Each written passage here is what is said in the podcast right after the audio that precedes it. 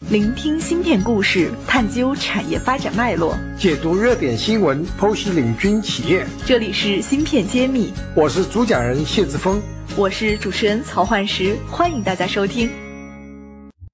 欢迎大家继续收听我们的芯片揭秘。今天我们继续和广信微的王总一起继续探讨一下工业互联网的这个话题。那么我们上期也聊到这个。呃，我们广信微是立足于做工呃工业互联网或者叫工业物联网这个领域的一个芯片制定者和方案者。那么，其实对我来说，我听到这个话题，首先我觉得很兴奋，因为很多芯片公司，我们过往录了这么多期栏目，大部分都是做消费级的手机呀、通讯啊，做它所谓的这个电力、能源啊，或者这种工业应用场景的，其实还是比较少的。那么第二个，我的好奇点就是说，那这是一个很成熟的行业。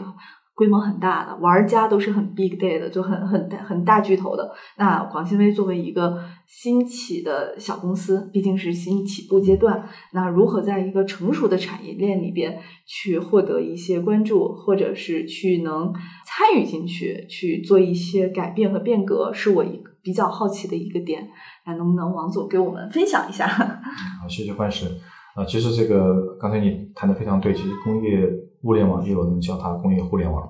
它其实是一个非常啊大的范畴。那么我呃之前也提过，为什么我会广西微会切入这个领域呢？可能跟我嗯本身之前的一些啊经历有关系。那我在读书的时候呢，我学的是先进制造技术和制造系统工程相关的这么方向，跟制造业相关。那我研究生毕业之后的啊工作呢，大部分时间是花在第一个方向是做在通信领域。包括有线通讯和无线通讯，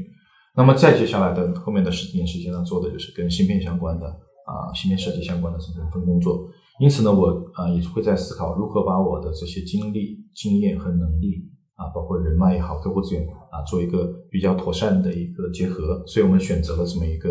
嗯，跟工业制造相关的这么一个领域去做这个芯片。但是呢，在这个里面呢，啊。它所涉及的领域和范畴都非常的多啊！我们一家刚初创的公司没有能力面面俱到啊，我们也没有资源去做到这点，所以我们要选择一个最适合我们的切入点。因此呢，我们就选择切入到跟边缘传感、边缘计算和低功耗广域网啊非常有联系的一个一个一个出发点，来展开我们广信微的芯片啊设计的这个旅程。对，这里我一定要打断你，因为需要你先帮我们科普一下。用最简单的话科普一下，你刚刚提到那几个名词，它是什么意思？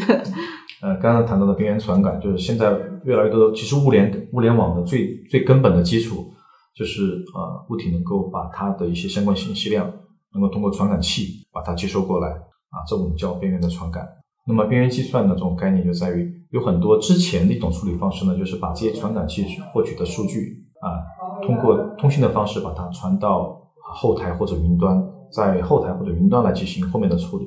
啊，那么这叫呃这个中心化的或者叫呃云端的处理。那么现在随着这个五 G 的这个发展啊，五 G 呢，我的一个比喻就是比较类似于啊一个人体的这种心脏或者动脉，它获得更大的力量之后，它的血液循环加快，那势必导致这个人体的不管是在啊我们的这个呃毛细血管的末梢也好，或者神经网络也好，会变得比之前更加的敏感和发达。那么我们的边缘计算其实就在。我们的毛细血管或者神经网络的末梢这个这个端，很多数据的获取之后呢，不需要传到云端再计算，那么在本地就能实时的做计算。因此呢，我们对后台传送的无线传送也好，或者有线传送的数据量就不需要那么大了，就不需要那么快了。因此，我们可以通过叫 LPWAN，就 Low Power Wide Area 低功耗广域网的方式，用一些比较低的数据量，把在边缘已经计算好的数据实时的传到后台。这样效率会高很多啊，因为可能感觉起来少了好多个交互或者调用数据的时间。是的，是的，这就跟人体一样，如果人体在末端没有一些感知或者处理能力的话，这个人体会变得非常的不协调。那我的智能时代感觉就会更聪明，对，用起来可能就会，包括像自动自动驾驶，它的算法就会更敏捷。是的，其实呃，在物联网时代啊，随着这个通信技术和计算技术的发展，它一定是个云端和边缘的一个呃联动和互动，那使得我们不仅是人，包括这个物。包括跟人相关的物变得更加的便捷和更加的智能。芯片揭秘，产业人自己的发声平台，联系我们可添加文下微信号。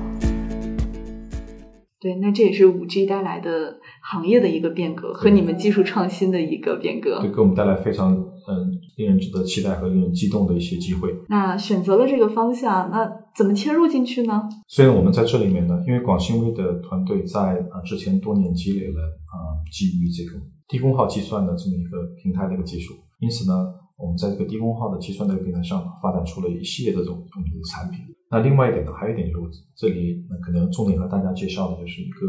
呃我们自主标准的啊由我们呃一家中国企业推动的一个标准的。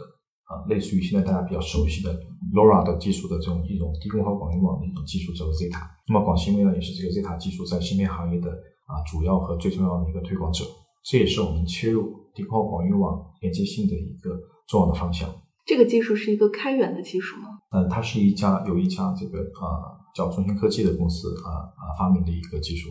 那么这个技术呢，它啊非常类同于法国的 Sigfox 或者是美国的 Semtech。啊，推动的这个 Sigfox 是呃 s i m t e c 推动是叫 LoRa 啊，我们叫做这种非蜂窝的，就是 Sub G 的这种啊低功耗广域的一种通讯连接技术，嗯，它是自主知识产权的啊，所有的知识产权都是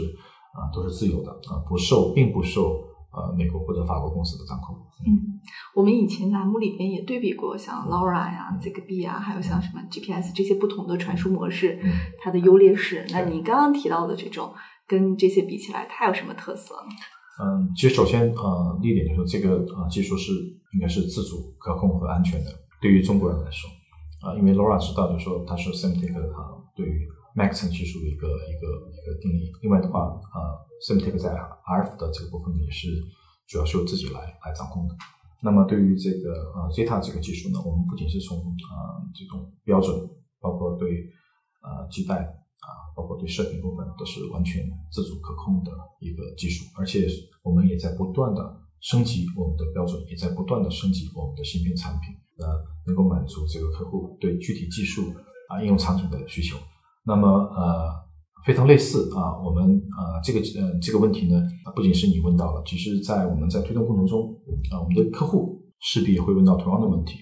因此呢，在日本啊，日本的那个就有人专门针对。LoRa、Sigfox 和 Zeta 啊，做了一系列的对比，包括在传输距离、在传输这个呃接收信号的这种灵敏度，还有在接受这个呃信号数据的这种啊这种这种完整程度上，都做了很多的一个对比。那么呃，实际数据表明，我们的技术在这个三个里面都是非常非常具有竞争力的。那大家有兴趣的话，我稍后面推动一个网址，大家可以看一看啊，对方在网上抛出来的这样一个啊实验性的报告。嗯，呃，基于这个，我们去做了相关的应用的芯片的开发吗？对，是的，因为现在目前，呃，嗯，Zeta 在标准的发展过程中，呃，它实际上它是个标准公司，嗯，但是实际上它自己是并没有呃专业化芯片的，对，它只是做标准，对，专业化芯片的。那么这家企业它推动的过程中，其实碰到了一些呃难点。Semtech 的话既有标准，也有芯片，嗯，其实像低功耗广域网，包括 Sigfox 也是既有标准又有芯片，对，低功耗广域网的公司如果这方面两个两个环节，就像一个飞机的两个发动机，如果缺少一个发动机，它势必飞不起来。我可以理解，其实竞争对手也类似于北斗，有吗？嗯，不，不是北斗，北斗是主要定位。定它不需要定位吗？呃，它只是传输。它它它它自己可以做简单的定位，三角定位，就是用多普勒雷达的原理，可以做一些基本定位。嗯，那户外定位的时候，其实可以借助于北斗来进行定位。其实我们也在重展重点在发展一些。呃，类似于这种低功耗北斗技术的公司，作为我们整个技术的一个补充，定位对低功耗广域网是非常非常重要的技术。嗯，我们只是提供一个传输的通道。嗯，啊，这个通道是可信的。嗯，啊呃可靠的。我们其实在这个安全性上，在网络容量上，呃，都是呃都都有非常好的一个一个一个竞争力。嗯，而且在传输的在整个调试方式上的话，我们是一个超载带的一种一种一种方式，和 LoRa 的这种呃方式呢有有所不同，它的那个带宽会比我们稍微会宽一点。而且呢，我们这个标准和芯片目前形成了一个双向的联动，所以这样带来了一个也是这个技术最近这一段时间啊，不仅是在呃中国，而且在日本也获得了越来越多的呃用户甚至运营商的关注。最新的消息就是说，日本的这个 SoftBank 软银。和日本的最大的这个运营商啊滴滴多酷某都已经加入了我们 Zeta 的日本联盟，所以呢，也就代表着这些运营商对这个技术的一个认可、认可、认可。谢谢王总，啊，谢谢幻视，我是广信威王瑞，我在芯片揭秘等着你。感谢大家收听芯片揭秘，更多精彩内容请关注公众号茄子会。我是谢志峰，我在芯片揭秘等着你。